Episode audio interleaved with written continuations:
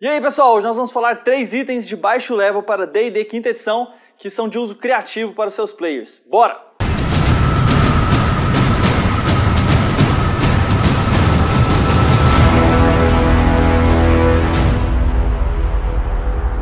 Bom, eu mestre sempre fico buscando itens que sejam de uso criativo, que os players podem utilizar de maneiras diferentes durante a campanha, que dê um momento engraçado, um momento divertido.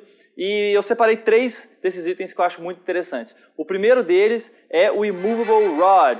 Então esse, esse item já tem no D&D há muito tempo e basicamente é um bastão que ao apertar um botão ele fica imóvel no lugar, no, no ar, onde for, pelo, enquanto ninguém apertar o botão de novo, gastar uma ação para apertar o botão, ele fica lá. Ele aguenta até 4 mil quilos ou 8 mil libras.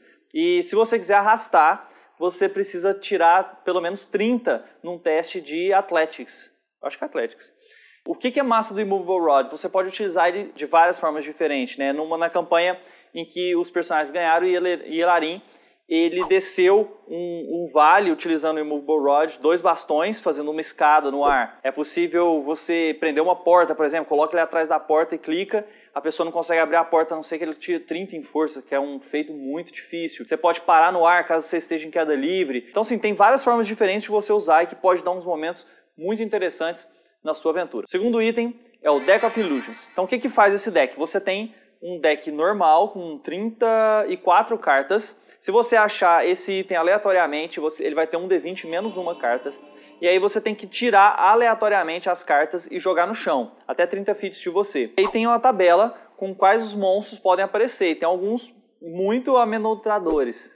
São, é, no momento que você joga amedrontador, am, amed, amedrontadores. amedrontadores, feiticeiro energia. Bom, quando você joga a carta, aquele monstro aparece e ele age exatamente como um monstro real. Ele tem, ele tem o som, ele tem a aparência, ele tem o cheiro, ele tem tudo. Ele só não pode entrar em contato com as pessoas. Então, se, se alguém tenta entrar em contato com ele, a pessoa atravessa ele imediatamente. Eu sei que eu usei ele errado na aventura, mas era NPC, então foda-se.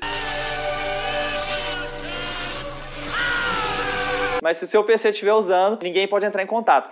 Mas esse deck dá para usar de formas extremamente criativas, né? Você tem uma série de monstros que podem ser utilizados, PCs podem utilizar para distrair é, guardas ou para mesmo fingir que é o vigia de algum local. Né? Eles podem utilizar para ganhar fama, por exemplo, colocando lá uma, jogando uma carta de dragão e depois fingindo que derrotou o dragão para conquistar algum favor. Então tem várias formas criativas que podem ser utilizadas e é esse deck que os personagens acabaram de conquistar ao matar o druida no capítulo 20. O terceiro item é o Robe of Useful Things. Então como é que ele funciona? É tipo um manto com uma série de retalhos nele e ele vem com alguns retalhos básicos que todos os mantos têm e o resto é sorteado.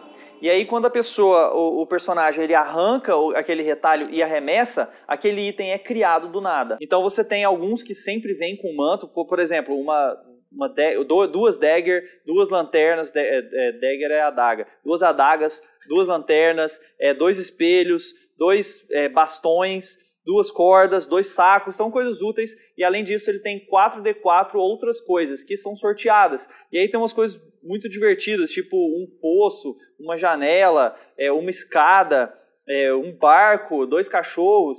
Então, coisas é, que podem ser utilizadas no meio de combate ou de forma totalmente criativa para solucionar problemas da, da campanha.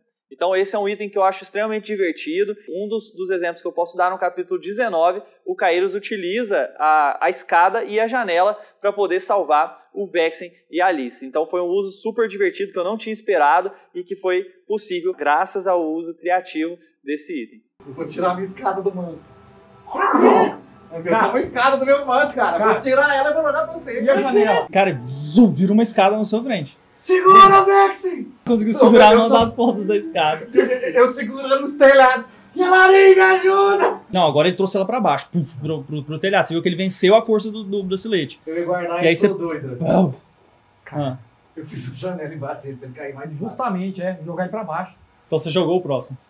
Joguei a janela no, no, no, lá no chão. É isso que eu ia falar, pra ele da casa. Cara, então a hora que você foi puxar ela assim, ela quebra. quebra. E pum, travei em cima. E é isso aí, pessoal. Se você gostou e acha que outros mestres podem aproveitar disso, deixa sua curtida aí, segue o canal, etc. Falou pra vocês. Até a próxima queda de Forkland toda terça, 8 horas.